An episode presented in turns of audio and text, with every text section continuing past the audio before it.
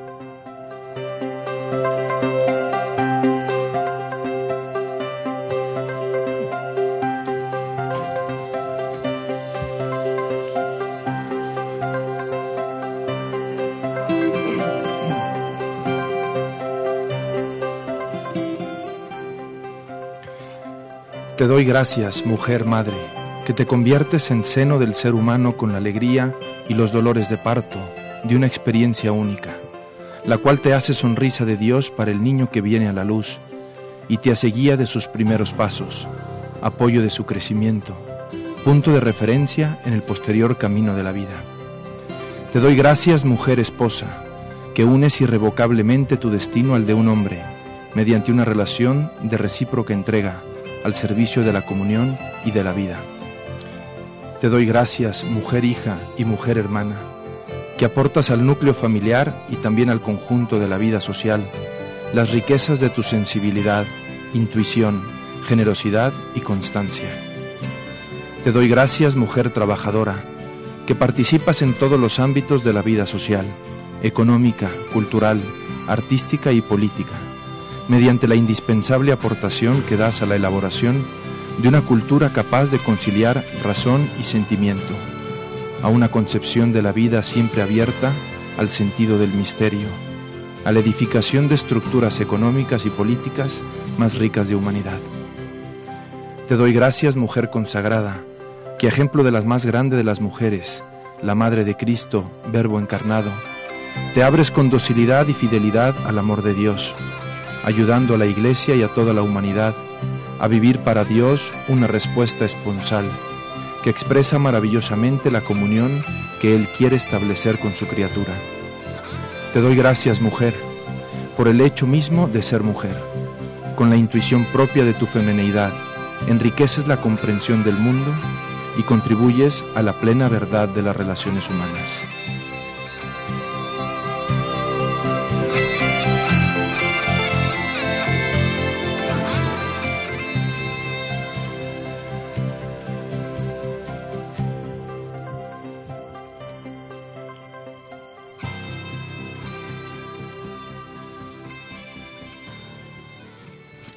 Buenas tardes, queridos amigos de Radio María, queridos radio oyentes que nos acompañan en este programa de Buscadores de la Verdad. Reflexiones en voz alta que compartimos, como cada 15 días, con todos ustedes. Este equipo de Buscadores de la Verdad que les habla, el padre Javier Cereceda, en esta ocasión con cuatro de los miembros habituales de este programa. Encontramos una vez más con nosotros al padre Galo González. Padre Galo, muy buenas tardes. Muy buenas tardes a todos, al equipo y a todos los que nos escuchan. Me da mucho gusto estar aquí y espero poder transmitir lo hermoso que es eh, la vida, la familia, eh, la amistad, todo. Y además que nos ha leído un texto precioso, padre, díganos de, de dónde lo ha sacado este texto tan bonito. Es un texto de San Juan Pablo II en una de las cartas que escribió a todas las mujeres en el año 95. Es una carta preciosa a la mujer, mujer madre, mujer esposa, mujer trabajadora, mujer consagrada, la mujer, el pilar de nuestra sociedad. Bueno, y aquí para digna y brillante representación de las mujeres, tenemos a dos miembros habituales de este equipo de Buscadores de la Verdad. Tenemos entre nosotros a Carla Guzmán. Carla, muy buenas tardes. Buenas tardes, padre. ¿Tú con cuál de las mujeres te identificas? ¿Con la mujer esposa, la mujer trabajadora, la mujer madre, la mujer consagrada? ¿Con cuál te identificas? Con todas. Yo creo que, ¿no? Cada una en su faceta, con todas. Con todas. Bueno, muy bien. Tú como Santa Teresita, Niño Jesús, que lo quería todo. Lo quería todo. Muy bien. Y también tenemos a Pepa, Pepa Garat, muy buenas tardes. Hola, buenas tardes, padre. Estamos encantados de tenerte aquí con nosotros una vez más. Va feliz estoy yo de estar, poder estar con vosotros. Bueno, y aunque no es mujer ni esposa ni madre, tenemos también a Javier Sánchez del Campo con nosotros. Hola, padre, buenas tardes. Bienvenido. ¿Tú con cuál de las tres te identificas? Yo con todas. Bueno, yo- a ver, yo, yo personalmente con, con, con- con ninguna, pero tengo cerca eh, madre, esposa, hijas, de todos. Así que, bueno, me parece que va a ser un programa interesante. Sí, sí, tú estás muy bien rodeado, que yo te veo en el colegio, que hasta tu hija te manda. ¿no? Se manda mucho, Manda muchísimo. Las mujeres. Bueno, pues aquí estamos en este sábado, eh, el Día de María, en este sábado 15 de noviembre del año 2014, hablando en la radio de María, en el Día de María de la mujer, como ese cimiento de la sociedad. Eh, Pepa nos va a hacer el favor de recordarnos una vez más cuál es la, dirección de correo electrónico al cual todos nuestros oyentes pueden seguirse dirigiendo, enviar sus sugerencias y comentarios. Pepa. La dirección es buscador de la- buscadores de la verdad arroba radiomaria.es. Repito, buscadores de la verdad arroba radiomaria.es. Bueno, y si alguno tarda en recibir respuesta, ya saben que la única culpable es Pepa, que es la encargada ¿eh? de mandar las respuestas, que a veces tarda un poquito. ¿eh? Yo intento responder, pero no me da tiempo a tantas peticiones. Bueno. Bueno, pues vamos a hablar de, de nuestro buscador del día de hoy, que bueno, pues no puede ser menos que una mujer, eh, esposa y madre. Y bueno, vamos a pedirle a, a Carla que, pues, que nos haga el favor de, de leernos y de compartir con nosotros cuál es la vida de nuestra buscadora de hoy.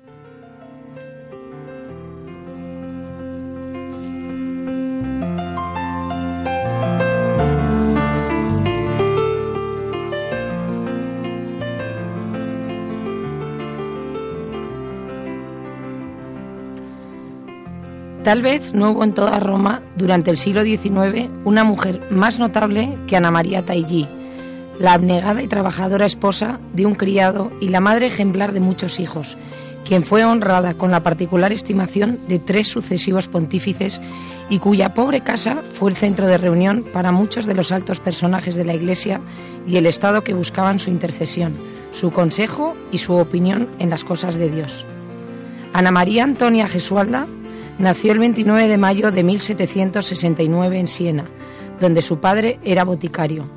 La familia perdió sus bienes y, reducida a la pobreza, emigró a Roma, donde los padres de Ana trabajaron en el servicio doméstico en casas particulares, mientras que la joven se internaba en una institución que se encargaba de educar a los niños sin recursos. A la edad de 13 años, Ana comenzó a ganarse el pan con su trabajo. Al convertirse en mujer, experimentó una fuerte inclinación por los vestidos ostentosos y el deseo de ser admirada, lo que en ocasiones la puso al borde del mal. Y si no cayó en los abismos del pecado, fue por sus buenos principios. Además, en 1790, cuando tenía 21 años, se salvó de las tentaciones al casarse con Domenico Taillí, un servidor del Palacio Chigi. Aún entonces seguían atrayéndola las cosas del mundo, pero poco a poco la gracia se iba adueñando de su corazón y sintió remordimientos de conciencia que la impulsaron a hacer una confesión general. Su primer intento de abrir el corazón ante un sacerdote chocó con una seca negativa, pero la, se- la segunda tentativa tuvo éxito. Encontró la guía espiritual que necesitaba en un fraile, el padre Ángelo, quien habría de ser su confesor durante muchos años. El sacerdote se dio cuenta desde un principio que estaba tratando con un alma elegida y ella, por su parte, siempre consideró el momento en que conoció al padre Ángelo como la hora de su conversión. Desde aquel día renunció a todas las vanidades del mundo y se contentó con vestir las ropas más sencillas. No volvió a tomar parte en, diversa- en diversiones mundanas, a menos que su esposo se lo pidiera especialmente. Su marido era un buen hombre, pero de escasas luces y muy quisquilloso. Si bien apreciaba las evidentes cualidades de su esposa, nunca pudo comprender los heroicos esfuerzos de Ana por adquirir la santidad ni sus dones especiales. Ella siempre cumplía sus deberes cotidianos del hogar con extraordinaria entrega. Con referencia a la época en que la Beata comenzaba ya a ser conocida y admirada, Doménico declaró, con frecuencia sucedía que al regresar a casa la encontraba llena de gente desconocida, pero en cuanto Ana me veía, dejaba cualquiera, ya fuese una gran señora o tal vez un prelado el que tuviese con ella, se levantaba y acudía a atenderme con el afecto y la solicitud de siempre. Se podía ver que lo hacía con todo el corazón. Se habría arrodillado en el suelo a quitarme los zapatos si yo se lo hubiese permitido. En resumidas cuentas, aquella mujer era una felicidad para mí y un consuelo para todos. Con su maravilloso tacto, era capaz de mantener una paz celestial en el hogar, a pesar de que éramos muchos, de muy distinto temperamento y había todo clase de problemas, sobre todo cuando Camilo, mi hijo mayor, se quedó a vivir con nosotros durante los primeros tiempos de su matrimonio. Mi nuera era una mujer que se complacía en crear la discordia y se empeñaba en desempeñar el papel de ama de casa para molestar a Ana. Pero aquella alma de Dios sabía cómo mantener a cada cual en el puesto que le correspondía y lo hacía de una manera tan sutil, tan suave, que no la puedo describir. A veces llegaba yo a la casa cansado, de mal humor y hasta enojado, pero ella siempre se las arreglaba para, para aplacarme y hacerme alegre la existencia.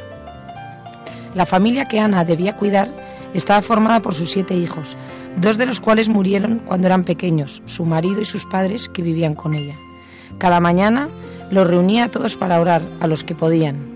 Los llevaba a oír misa y por la noche volvían a reunirse todos para escuchar lecturas espirituales y rezar las plegarias. Ana se preocupaba sobre todo de vigilar la conducta de los niños. También tenía tiempo la beata para trabajar en sus costuras, con las que muchas veces complementó el escaso salario de su marido, y otras pudo socorrer a los más pobres que ella, porque siempre fue extraordinariamente generosa y enseñó a sus hijos a serlo. En los primeros años después de su conversión, Ana María tuvo abundantes consuelos espirituales y arrobamientos, pero más tarde, especialmente durante los últimos años de su vida, sufrió grandemente por los ataques de Satanás. Estas pruebas, aunadas a los quebrantos de su salud y a las murmuraciones y calumnias, le dieron ocasión para mostrar resignación y soportarles, soportarlas alegremente. El 9 de junio de 1837 murió, al cabo de nueve meses de agudos sufrimientos a la edad de 60 años. Fue beatificada en 1920 y su sepulcro se encuentra en Roma.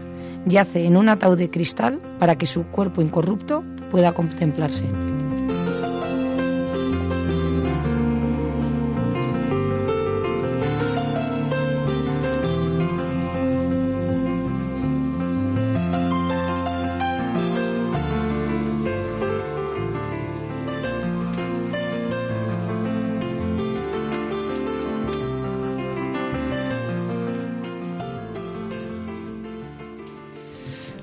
Esta es la vida de, nuestra beata, de nuestra buscadora de hoy, Ana María Talli. Desde luego, una, una beata desconocida para mí. Yo no, no conocía la historia ¿no? de esta mujer, pero ciertamente como que representa en todo lo que Carla nos ha oído esos atributos ¿no? de la mujer, esposa y madre cristiana, ese cimiento del hogar. ¿no?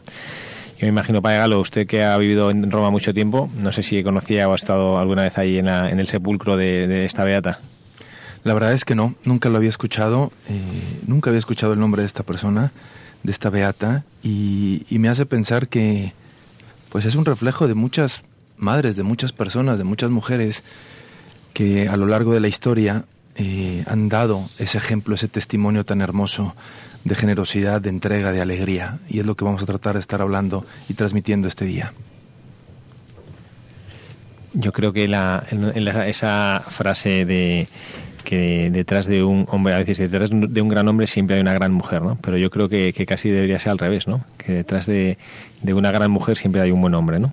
Yo en esa frase discrepo. Yo siempre digo que al lado de un gran hombre siempre hay una gran mujer y al lado de la gran mujer siempre hay un gran hombre.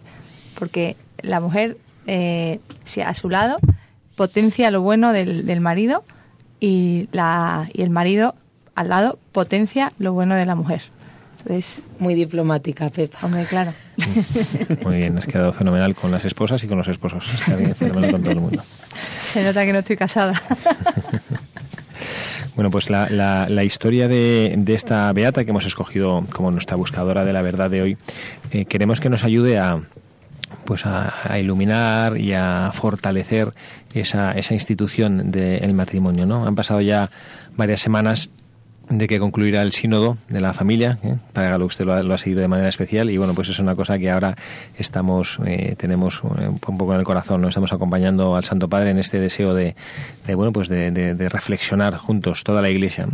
Y bueno, y nuestra pequeña contribución desde este programa de Buscadores de la Verdad a, esta reflexión es, bueno, pues arrojar y meditar, reflexionar en voz alta con todos nuestros hermanos de Radio María, reflexionar en voz alta sobre, sobre esta figura de la mujer. Yo siempre que en el colegio cuando tengo ocasión de hablar con matrimonios o como sacerdote yo renuevo cada día la convicción de que el verdadero pilar de la familia es la mujer la mujer con sus con sus virtudes y, bueno pues eh, qué difícil debió ser para, para esta beata, ¿no? que en el bueno pues en siglo XIX, inicios del siglo XIX vivir, me imagino que con unas condiciones de muchísima precariedad en aquella época y sin embargo pues pues mantener eh, la sonrisa y mantener la, unidad de su familia. ¿no? Bueno, pues vamos a, comenzar a analizar eh, mensaje para buscadores. A ver, don Javier, eh, cuéntanos cuál es el primer mensaje de, que nos deja la buscadora del día de hoy. Bueno, yo, yo como el padre Galo, yo no, no había oído nunca hablar de, Ana María Taigi, pero leyendo este texto, cuando nos lo ha pasado y, ahora, eh, a, mí, a, mí, me parece que esta beata era, bueno, le tocó una época difícil, como dice, como dice el padre Javier, pero en el fondo todo, toda su vida puede ser totalmente extrapolable a, nuestros días. Si yo veo a mi mujer o a mi madre o a, o a Carla y Pepa que están aquí, al final eh, Ana María Talli lo que nos habla es de amor, de familia y de, compromiso y de entrega a su familia. Y, bueno, básicamente a su familia. Soportar a su nuera, me parece que pone por ahí, que le hacía la vida imposible. Y ella con una sonrisa, sin, sin estridencias y supongo que sin gritos y sin, y sin, sin violencia de ningún tipo, la llevaba por donde quería. Dice que colocaba a cada uno en su sitio de una manera sutil y suave. Eh, eso en las familias eh, bueno, es, es, fundamental, tener a alguien que equilibre pues el, mal humor del marido. Yo, por ejemplo, yo en casa tengo bastante mal humor de vez en cuando, cuando, cuando me tocan las narices. y, y, bueno, pues muchas veces Marta me dice... Me, mm, Te frena. Desde lejos, sin que se den cuenta los niños, me hace gestos como baja, baja, baja, que como me dice a veces, se te ha ido el cable. Y bueno... Y, yo creo que, lo que nos enseña la historia de Ana María es precisamente eso, eh, la entrega que tenía y el amor que tenía a su familia. Y a partir de ahí, eh, seguro que toda su familia y todos los que estaban a su alrededor eran mejores personas. Y otra de las cosas que resalta en su biografía es la que lo hacía siempre con alegría, ¿no? Con una sonrisa, no como que me ha tocado este papel, pues lo tengo que hacer, sino que se ve que, aparte, cuando haces algo con, con alegría, lo disfrutas, ¿no? O sea, que ella era feliz siendo mujer. ¿No? Que decía que aunque el marido llegase agotado o estuviese en una casa como quisquilloso al marido, ¿no? Escasas luces y quisquilloso. Bueno, menos mal que estaba ella entonces. Sí, sí. Esta biografía claramente lo ha escrito una mujer. bueno, pues yo creo que la, primera, el primer mensaje para buscadores que, que nos comparte eh, esta Beata es el de, el de la sonrisa. Tener siempre una sonrisa en los labios para iluminar su hogar. Me encanta esta expresión. iluminar el hogar con una sonrisa. Yo a las madres eh, de familia, a los profesores también en el colegio, les digo que tenemos por delante un apostolado precioso, ¿no? que es el apostolado de la sonrisa que hay que sonreír. A veces, con qué facilidad encontramos a nuestro alrededor caras largas, caras tristes, gente enfadada, gente agobiada, gente con prisa, gente sufriendo y, sonreímos poco. Y, qué gozada cuando encuentras a alguien, vas a un negocio a comprar algo, vas a comprar el pan y el panadero te recibe con una sonrisa. Buenos días, ¿cómo está usted? ¿Qué, qué si lo compras como más alegre. Pues hablando de eso, justo ayer hay un cuento que le encanta a mis hijos que les cuente, que es de un mono, y es una tontería, pero es sobre esto, porque es un mono que sin querer en la selva estornuda y entonces eh, hace un gesto como de enfadado. Y entonces le ve otro animal y dice, ay, pues este está enfadado. Y entonces también se enfada. Entonces se van enfadando todos los animales de la jungla porque se contagia. Y entonces hasta que al final viene uno, un animal, y dice, no, que había estornudado y en el fondo él está alegre. Pues venga, tú sonríe. Y empieza a sonreír uno y sonríen todos. Y eso es verdad que se contagia. Entonces, y en, hay casas, ¿no? Que se contagia y cuando tú llegas a casa que has podido tener un día horroroso, pero no, hay que cambiar el chip y pensar siempre en algo positivo y decir, mira, lo primero hay que dar gracias a Dios que estamos todos aquí y, y sonreír, ¿no? A la vida y, se contagia. Se consigue siempre mucho más con una sonrisa. Sí. Y, educar a los hijos en la alegría, en la alegría de, de, en la alegría de tener una familia, en la alegría de tener un colegio, en la alegría y que, y que demos gracias a Dios y que estemos alegres por, por serlo y que, y que siendo alegres se consigue mucho más, con una sonrisa se consigue mucho más y, y, se, y se llega mucho más a los demás, además. ¿Por qué no sonreímos? Pregunto. ¿Por qué no sonreímos habitualmente? A ver, mientras, mientras escuchaba las reflexiones de, de ustedes, yo pensaba que había en el corazón de esta mujer, ¿no? O sea, ¿qué le ayudaba, qué tenía en el corazón ella que le ayudase a, estar sonriendo, Eh, independientemente de las dificultades o las circunstancias, buenas o malas, siempre tenía una sonrisa. ¿Y qué había en su corazón entonces? Yo creo que sobre todo eh, había mucha sencillez en su corazón. Se complicaba poco esta mujer. Si había dificultades dentro de la familia o en el trabajo del marido o con los hijos, para ella realmente esa dificultad trataba de convertirla o transformarla en algo positivo. ¿No? Yo creo que es algo que tenemos que aprender mucho en nuestra vida, a ser sencillos. Y, desgraciadamente somos muy fáciles para complicarnos, somos muy fáciles para quizás ver problemas donde no hay problemas o generar problemas sin, sin necesidad de hacerlo, dentro o fuera de la familia. Y yo creo que Ana María nos, nos enseña eso. O sea, la alegría sale como algo natural de un corazón que busca ser sencillo, que busca ser sencillo. Yo estaba pensando que realmente mm, la sonrisa no sale, no sale espontáneamente, ¿no?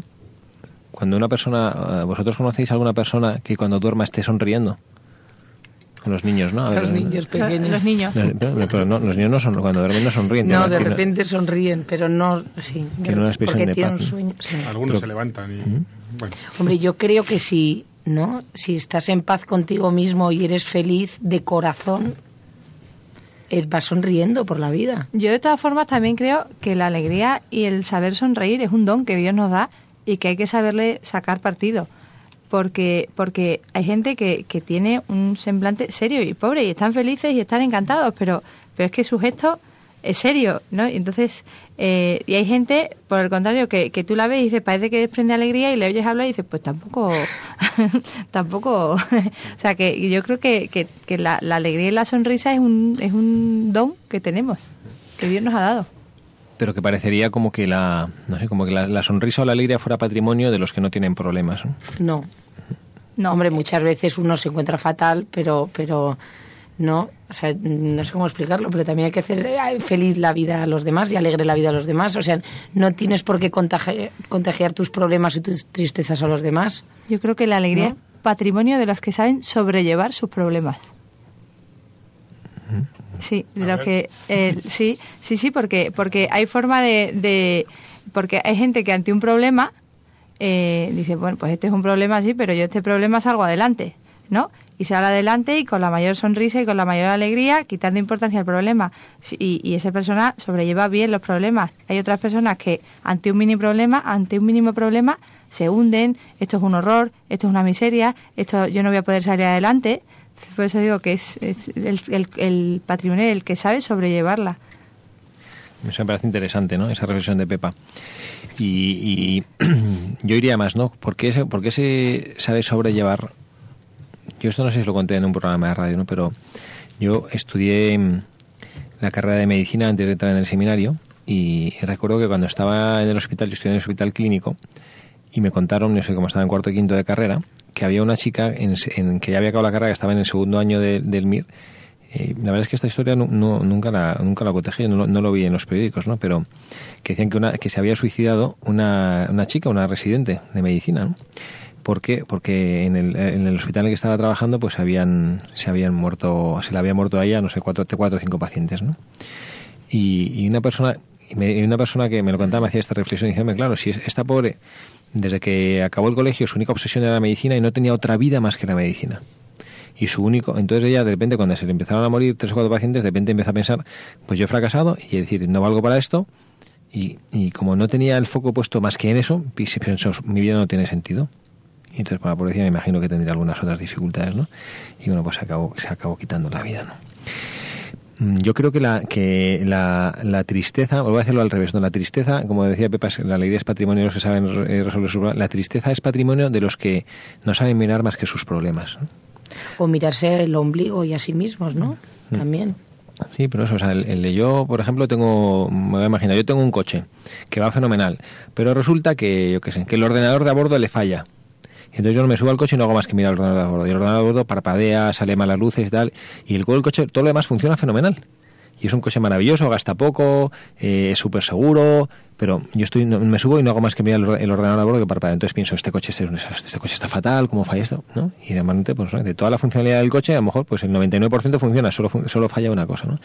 Entonces yo creo que la, la, tristeza en nuestra vida a veces pasa eso, que focalizamos la atención en el problema y no nos damos cuenta de la cantidad de cosas buenas que tenemos. Por las mañanas nos levantamos ¿Vosotros sabéis el milagro que es despertarse por la mañana?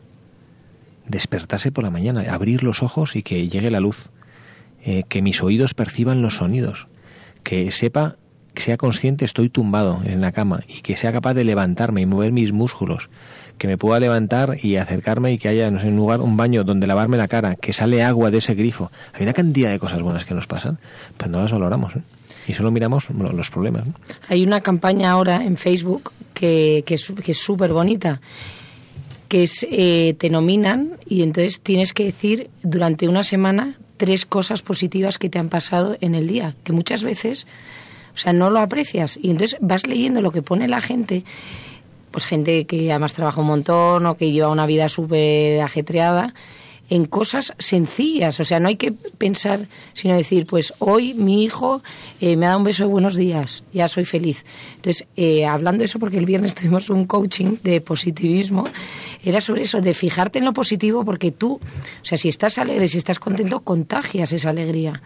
Entonces, todas las mañanas, desde aquí, desde la radio, os animamos, cuando os levantéis, pensar en tres cosas positivas. Y entonces ya veréis cómo el día cambia.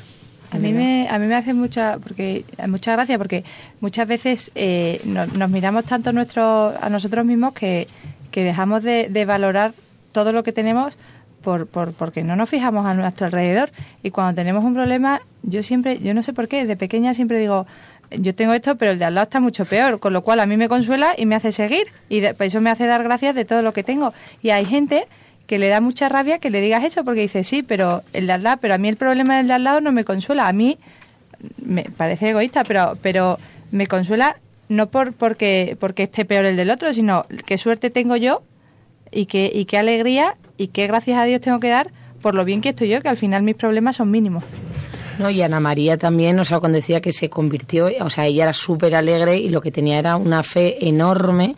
Y yo creo que cuando tú estás en paz contigo mismo y tienes una fe, o sea, y te llenas de Dios, por eso eres feliz. Entonces le podían caer carros y carretas que para adelante iban a María. Bueno, vamos a hacer una pequeña pausa musical ahora. Vamos a escuchar una canción dedicada a, a una madre, ¿no? Dedicada que se llama Te voy a decir una cosa. Y enseguida estamos otra vez con todos ustedes.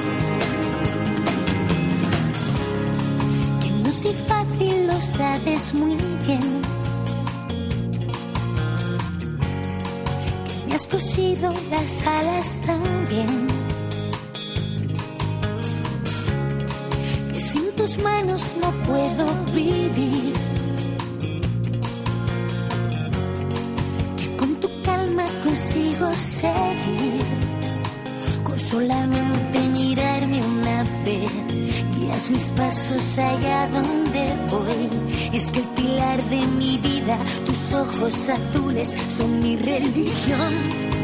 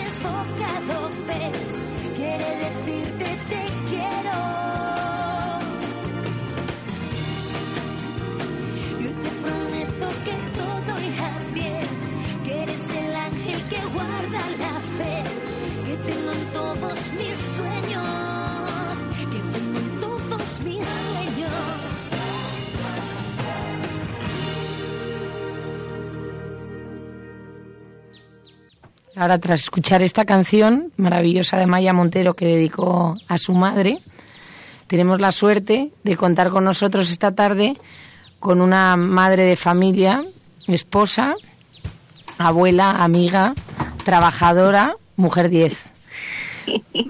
Maruca, buenas tardes, ¿qué tal? Hola, ¿qué tal? Muy bien, ¿y vosotros? Fenomenal aquí. Ya se nota tu alegría, solo con tu tono de voz ya se nota tu alegría. Me- menuda presentación ¿Qué le han hecho, Maruca, ¿eh? Qué gozada. ¿Eh? Qué menuda presentación que le han hecho. Y, de- Hombre, y cuatro hijos guapísimos. y 12 nietos. Eso, eso. Bueno, pues buenas Pues tardes. Maruca. Le agradecemos muchísimo que nos, que nos dedique su, un ratito de su tiempo para compartir en este sábado con nosotros en Radio María el, eh, este programa en Buscadores de la Verdad, que estamos hablando de Be- la beata Anna María Taggi, una mujer italiana que supo vivir de manera ejemplar las virtudes de, como Juan Pablo II decía en la carta a las, a las madres, de mujer, esposa y madre. Y bueno, como la conocemos y sabemos que usted en su vida pues eh, se enfrenta con pues con las dificultades naturales de cada familia, de cada esposa, de cada madre y sin embargo que es una mujer que como nuestra buscadora de hoy logra mantener la alegría, bueno, pues que hemos querido contar con su experiencia, con su testimonio y si nos permite vamos a hacerle alguna pregunta. Vale, fenomenal. No sé si voy a estar a la altura de todo lo que han dicho de mí, pero fenomenal. Muy bien, pues adelante. a ver, Maruca, muy buenas tardes, soy el padre Galo. Eh, ¿qué tal, Padre Galo? ¿El hecho de educar a los hijos le ha servido para conocer mejor a Dios y lo que Él quiere de usted? Bueno, pues eh, considerando que los hijos son un regalo de Dios y que los hijos se suelen tener jóvenes, cuando eres joven, cuando es la mejor etapa de tu vida y que les dedicas toda esa buena esa etapa de tu vida, bueno, pues pones todo el cariño, todo el esfuerzo, todo el amor y bueno, pues pienso que en ese momento de tu vida es lo que Dios quiere de ti, es lo que Dios te está pidiendo y es lo que Dios espera, ¿no? Y bueno, pues sí, me ha servido, desde luego me ha servido para, para estar, para conocer, bueno, pues que, que no solo eres, soy, he sido yo la que he educado a mis hijos, sino que Dios me ha ayudado muchísimo en esa labor, puesto que mm, muchos padres hacen, les dedican mucho tiempo a los hijos y no todos tienen los resultados por, por, lo- por lo que sea, ¿verdad? Pues porque porque los caminos de Dios son muy distintos a los nuestros. Qué interesante. Pero sí, yo he sentido a, bueno, pues yo en el transcurso de mi vida y sobre todo cuando he sido mayor, he comprendido que este, esa educación no corrió solo de mi mano, ¿verdad? Tuve ahí una ayuda de Dios muy, muy importante. Vamos, tan importante que fue él. y yo fui el instrumento. Claro, dices, dices una cosa, Maruca, que a mí me gusta mucho, yo la, la reflexiono, ¿no? Que es a veces la vida hay que mirarla por el espejo retrovisor, ¿no? Que cuando ha pasado uno se da cuenta, caray, pues es verdad aquí lo que me ayuda el Señor en todo, entre todo este trabajo, ¿no? Claro, claro claro, claro. Y usted decía, decía también usted una cosa que, que, a mí me gustaría, Maruca, hacerle, preguntarle sobre ello, ¿no? De cuando, de, usted habla del tiempo, ¿no? Del, me imagino que, bueno, usted con la experiencia de tener su esposo y cuatro hijos que cuidar, el tiempo no le sobraría, ¿no? Y sin embargo, y yo veo que, que me toca trabajar con familias en el colegio donde, donde estoy, que con frecuencia Mm, me toca ahí tratar de hacer de mediador y de ahí poner paños calientes en situaciones cuando la, cuando la mujer, por el agobio que tiene de, de, cuidar a sus hijos y de las 800 cosas que tiene que hacer, eh, descuida un poco eh, el, cariño y el cuidado a su marido, a su esposo. Y pues cuando leíamos la biografía de la, de la Beata Ana María, ella decía el marido que era un poco gruñón y era un poco quejica y, vamos como que le ponía muchos problemas decía que, que ella él reconocía que era una mujer como que tenía el, don de consejo y que muchas personas iban a buscarla y a, pedirle que les ayudara. Y decía que él a veces llegaba a su casa y encontraba gente, pues como si fuera la consulta de un médico, esperando para hablar con su mujer. Pero él, él decía, es que yo, en cuanto yo entraba en casa, mi mujer estuviera hablando con quien, estuviera hablando, incluso aunque fuera un obispo, lo dejaba todo y se venía a hablar conmigo, a ayudarme, a, no sé, a, quitarme el abrigo, a preguntarme qué tal le iba. Que... Entonces, como que él se sentía, a pesar de todas las ocupaciones que tenía su mujer, muy querido. Muy que... yo pienso, pues conociéndola, porque tengo el gusto de conocerla a usted, a su familia, a su marido, ¿cómo, ¿usted cómo piensa, cómo, cómo las mujeres que ahora nos estarán escuchando, mujeres jóvenes, madres de familia, que parece que es que, que el reloj les come la vida, en su experiencia, ¿cómo, ¿cómo se puede hacer para, bueno, pues para mantener fresco, sobre todo en esos años iniciales de la vida de los niños que demandan tantísima atención, cómo hacer para mantener fresca, fresca esa llama del amor matrimonial? Hombre, yo creo que lo primero de todo es el respeto, respetarse una barbaridad, admirarse, o sea, que él admira a ella por esa labor de madre que está haciendo y ella le admira a él, me da igual el, el que pues su generosidad, su simpatía, su, su, su inteligencia, su, su pues me da igual, el don que tenga, el, pero el respeto ante, ante todo. Y que bueno, pues que eh, tu, tu marido al final del día sea tu mejor plan. Eso, eso es fundamental. Es decir, estás atacada, no puedes más, los niños son unos pesados, nadie te hace ni caso, se han peleado, no estudian, en el cole te han dicho que son un desastre. ¿Qué es lo que pasa? Siempre pasa eso. Entonces llegas a casa, te los quieres comer, te desfogas, pero cuando llega él, pues tiene que ser eh, el, tu, tu, tu remanso de paz, tu mejor plan, decir, oye, vamos a vernos una película que te tengo que contar el petardo de niño que tengo. Y no sabes cómo los este niño está, que yo no sé si, si no regalarlo. Y no te dice a veces, Maruca, no me cuentes eso, no me hables de... que, vengo agotado de la oficina por eso, no, y luego, no, pero tú, te cuenta eso, pero tú le dices, oye, pues te he preparado ese plato de lentejas, porque encima no tienes un duro cuando te casas, estás con niños sin dinero y sin tiempo. Pues nada, hacer que en tu casa el plan de la noche sea una cenita romántica y una película. Y ahí, ahí hablas mucho más tranquila que si le esperas enfadada, bueno, enfadada por no decir una cosa más heavy y con ganas de decirle, ¿por qué no has venido? Es que estos niños necesitan, yo que he tenido chicos, me hubiera encantado tener un padre, eh, un, hombre al lado y he sido yo la, el sargento de la CSF. Sí, ¿cómo es eso? Que te le abres la puerta al marido, no sabe qué ha pasado en todo el día y ya solo le gritas. ¿Pero qué, qué he hecho yo si no he hecho nada? Y entra, gritando, oye, ¿cuánto se gasta de luz? Y tú un momento. que ya he visto lo que se ha gastado y me ha importado a mí tanto como a ti. Vamos a ver qué hemos hecho cada uno, no lo que no hemos hecho. no me hagas un examen de lo que hoy no he hecho, hazme de lo que he hecho. Eso es verdad. Y bueno, pues yo creo que es muy muy importante porque el marido viene también muy quemado de la oficina, eh, ha pasado a estar viendo las cartas, se da cuenta de que es que la comunidad ha subido, que hay un no sé qué, que el que la luz, que el gas, que el agua, y entonces es una bronca a ti como si tú tuvieras la culpa. Un momento, un momento que no sabes todo lo que he hecho. Vamos a empezar, vamos a rebobinar. vamos a hacer que nos vemos por primera vamos a resetear. Sí, hay que ponerle humor y Sí. decir, vamos a rebobinar, porque si tú le pones humor, aunque él venga muy caliente, tampoco viene con ganas de comerte y de pelearse. Sí. Viene con ganas de, bueno, que me voy a dejarme en paz y no me digas nada. Por eso decíamos la importancia saber, ¿no? de, de la alegría, ¿no? Y de, Por del eso, buen por eso, humor. hacerlo con humor y si rebobinamos, sal y vuelve a entrar. Venga, Eso, vamos a hacerlo bien. cerramos la puerta, Y, oye, toca el timbre otra vez. No, pero hacerlo, realmente hacerlo, porque yo lo sigo haciendo. Sí. Yo doy fe ¿Eh? que lo he hecho. y yo también.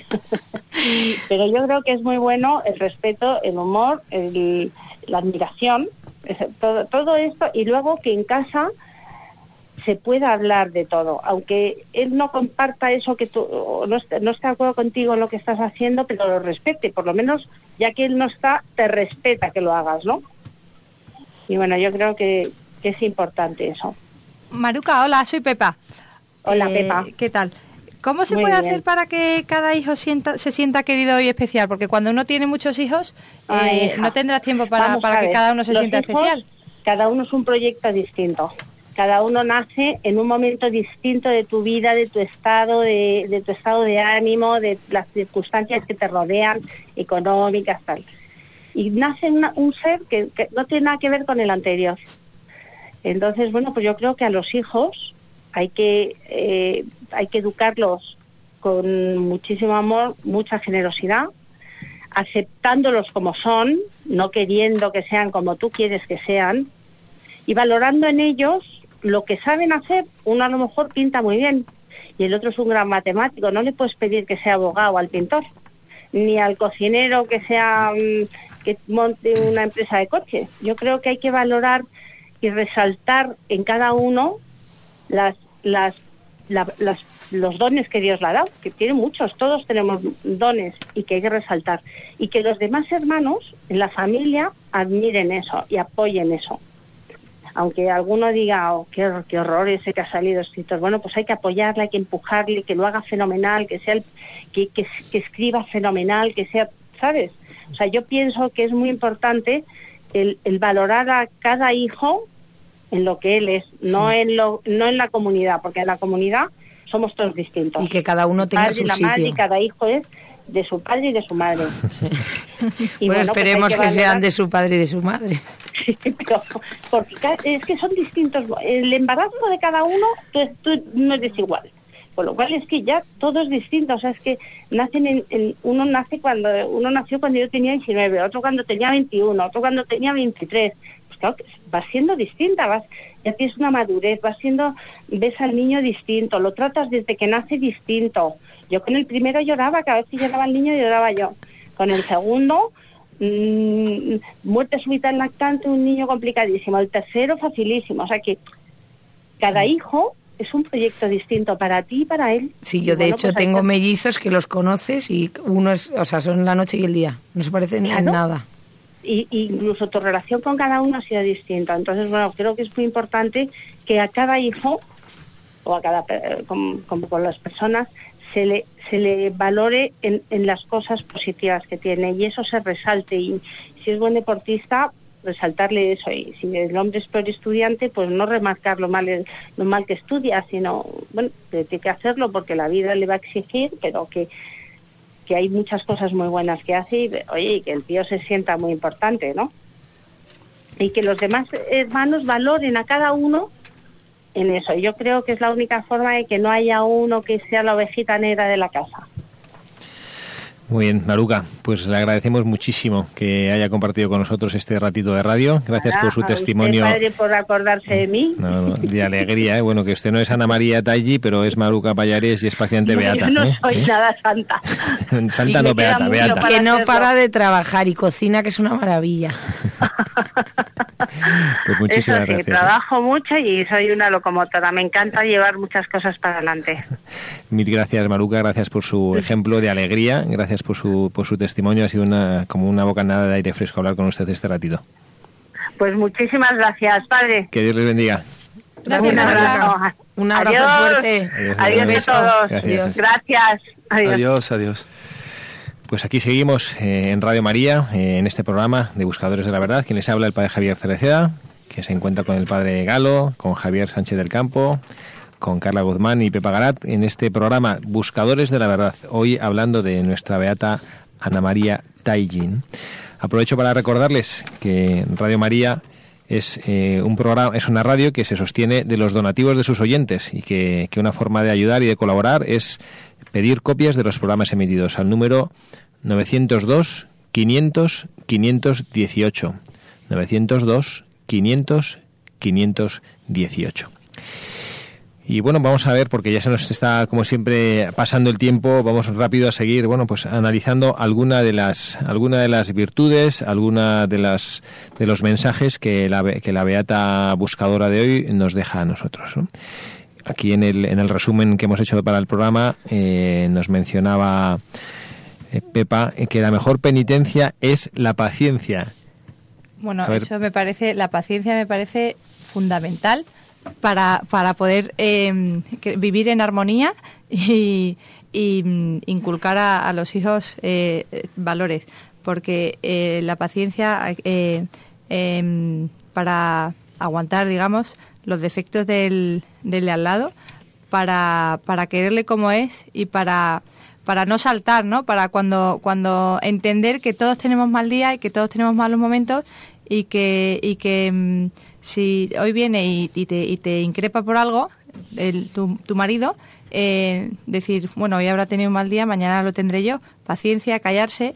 Mi madre siempre decía que siempre y todo el mundo le dice, todo el mundo le dice que es un consejo sabio que con mi padre siempre decía el que calla otorga. Y entonces yo recuerdo que mi padre llegaba se ponía, como, ha dicho Maruca, porque la luz, el agua, y ella se callaba, se callaba y decía, sí, sí, sí, sí, sí, sí, sí, y no, se callaba y con santa paciencia y una sonrisa como, como, como nuestra beata de hoy, eh, lo llevaba y eso, y es, y es, verdad, yo que lo he vivido, eh, la paciencia es, crea un clima de armonía en, en una casa maravilloso la paciencia como virtud, pero que a mí me gusta como está expresado, ¿no? La mejor penitencia es la paciencia, ¿no? Sí, porque ella sufriría. Claro. Hay, hay veces que el padre Galo también seguro que tiene la experiencia como sacerdote cuando en el confesionario eh, pones, algo, pones penitencias a, las, a los penitentes, enseguida parece que, que piensa ¿no? que una penitencia es, no sé, rezar tres Padres Nuestros o ocho Ave Marías o rezar... No, no. Y a veces, pues como penitencia, ejerza la paciencia es una, es una, es una penitencia durísima, ¿no? Porque efectivamente ser paciente, ¿no? Pero como nos contaba antes Carla del cuento este que le gusta a sus hijos, eh, son cosas que son contagiosas. Y en una familia pasa igual.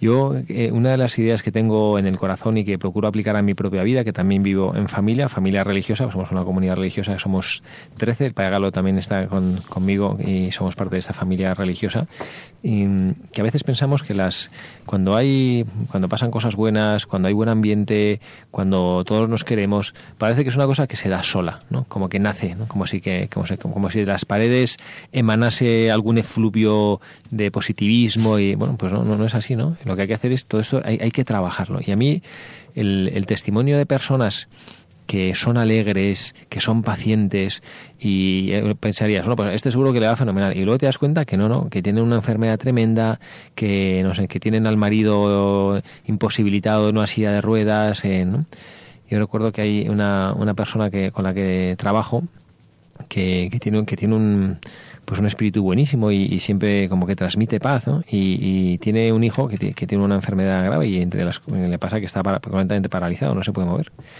Y, yo hace poco vine a saber que esta mujer se tiene que levantar, pues no, creo que cuatro veces todas las noches, no sé si cada hora y media, se tiene que levantar para mover a su hijo. Durante el día ella trabaja y durante el día tiene quien le ayuda, tiene pues tiene asistencia por la ley de esta dependencia que, que le ayudan, pero por la noche no. Entonces ella se tiene que levantar cada hora y media, todos los días de su vida, cada hora y media se levanta de la cama, va al cuarto de su hijo y le mueve para que no se haga, para que no le hagan escaras y todo esto, ¿no? Y entonces yo digo, caray, esta mujer, ¿cómo es posible que, transmita tanta paz, tanta serenidad? ¿no? Y no sea una mujer pues amargada. Bueno, pues este es el mensaje que nos deja la Beata, que no hay que esperar tener una vida sin problemas, sin dificultades, una vida feliz de película rosa para estar sonriendo, que se puede sonreír ¿no? y se puede comprender que, que, la cruz no es una maldición. A veces como cristianos también pensamos que, que la cruz es una maldición. Y no, y no es así, ¿no? Realmente es, bueno, pues la cruz es... Sobrellevar la cruz con alegría. Yo simplemente haré una reflexión, padre, si me permite, de un, principio, yo creo que nos puede ayudar a muchos, mucho a todos, es eh, tratar al otro como nos gustaría que nos trataran a nosotros. Eh, es una realidad que yo me equivoco, que nosotros nos equivocamos y nos gustaría que nos trataran con paciencia, nos gustaría que nos amaran así como somos, que eso, que tuvieran paciencia con... y yo creo que es, es un principio clave de vida, o sea, tratar al otro como, como quiero que se me trate dentro del matrimonio, en la familia, los hermanos, eh, dentro de una comunidad religiosa, como hablaba padre, eh, todos. O sea, realmente amar al otro, primero como es, y segundo, tratarlo como, como me gustaría que me tratara él. Estoy, estoy de acuerdo. Antes, antes no sé quién ha dicho que cuando vas a comprar el pan y te sonríen, compras mejor el pan. Pero habéis hecho la prueba a ser vosotros el que sonríe al, a la persona que te está atendiendo. A lo mejor está con una cara hasta el suelo, que, no hay que... Le sorprende muchísimo a la gente que llegues a la gasolinera a comprar el pan. Hola, buenos días, le sonrías, le cambia la cara. Literal, eh, probablemente no le guste ni lo que está haciendo, llega ahí a las 8 de la mañana, lleva desde las 5 o se ha pasado la noche en la gasolinera y llegas tú y le sonríes normalmente, fijaos, hacedlo, o sea, sonreíd vosotros primero. Se, se sorprenden. Y va en línea con lo que dice el padre Galo, que es trátale como tú quieres que te trate. Tú esperas que te sonría, pero sonríale primero. el efecto es impresionante. Y lo ves, y pasa no solo con el señor que te vende el pan, sino con tus hijos, en el colegio, con, con, los profesores, bueno, en vuestro caso, con los padres pesados que llegan a daros la lata por cualquier chorrada que le pasa al niño, que le pese la mochila, o que, o que ha dormido mal, o que el niño, yo qué sé lo que le puede pasar, da igual, pero recibirle con una sonrisa. El, el, el efecto es sorprendente el efecto es, vamos, a mí me choca. Yo, yo lo intento, a veces estás de mejor humor, a veces de mejor humor, de peor, pero es, es muy curioso. Y va en línea lo que dice el padre Galo, trátalo como tú quieres que te trate. Y eso que hay que educarlo y enseñarlo desde pequeños. Y yo a los niños, a los míos que son enanos, les digo siempre, o sea, decir buenos días, gracias, por favor, a ser educado. Porque si tú quieres que luego sean contigo cariñosos, tú tienes que ser con ellos. Yo que soy profesora de niños pequeños también eh, todos los días eh, la única condición para poder entrar en mi clase es que hay que estar alegres y que hay que estar sonrientes. Entonces el que se enfada directamente eh, le, digo es que aquí en esta clase los niños tristes no nos gustan. Entonces vete a una esquinita y cuando estés contento vienes y nos enseñas a todos tu sonrisa y tiene un efecto al principio no lo entienden, pero ellos mismos ya saben que, que, no saben que no pueden estar tristes y, ya les miras y directamente te sacan la sonrisa, aunque en ese momento no le apetezca nada sonreír porque está enfadado, pero pero te sacan la sonrisa porque porque porque saben que tienen que sonreír y, menos mal que no les dices vete a sonreír, vete con tu padre y cuando sonrías vuelve. Eso es el va en línea de nuestro tercer mensaje, corregir con, con amabilidad que es otro mensaje que nos decía Ana María Tallí, que nos dejaba, que ella, eh, a pesar de en su casa que tenía problemas con la nuera, que siempre de una manera sutil, educada, le corregía, pero desde el amor, ¿no? Corregir desde el amor. Bueno, pues nada, la verdad es que se nos ha acabado un día más el tiempo. Muchísimas gracias a todos nuestros buscadores de la verdad aquí en el estudio. Padre Galo, muchísimas gracias por acompañarnos. Muchas gracias, Padre, por la invitación. Eh, he, estado, he estado muy contento. Y yo simplemente me despido con un mensaje del Papa para los matrimonios. Dos palabras que son claves en el matrimonio. Gracias y perdón. Que Dios les bendiga. Carla. Qué, difícil. Muchísimas gracias, Carla. Gracias, Padre. Pepa, gracias mil. Pues nada, muchísimas gracias por, por haberme invitado una vez más. Bueno, Javier, te agradecemos también tu presencia aquí entre nosotros. También quien les habla, el padre Javier Cereceda, se despide de ustedes. Que tengan un feliz sábado y mañana un feliz domingo, Día del. Señor,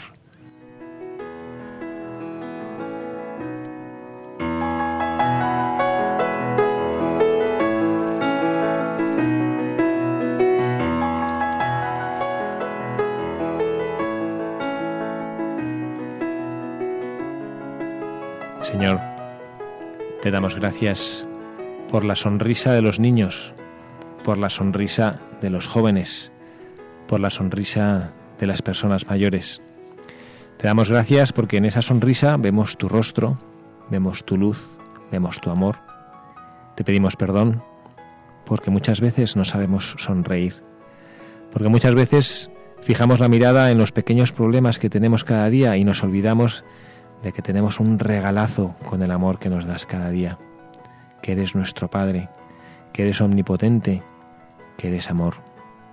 Señor, te pedimos que nos des la fuerza para sonreír cada mañana, aunque nos duela el corazón, aunque nos duela el cuerpo, aunque nos duela la mente, que sepamos sonreír, que sepamos regalar a nuestro hermano el pan de nuestra alegría, que sepamos abrazar y acoger con nuestra sonrisa y con nuestra mirada a quien se siente solo, cansado, atribulado, a quien quizá los pesos de los propios problemas le impiden ver la luz del sol cada mañana. Señor, ayúdanos a ser como todos estos santos que nos regalas y que nos permiten buscar y encontrar cómo caminar mejor hacia ti y darnos la fuerza de ser como uno de ellos.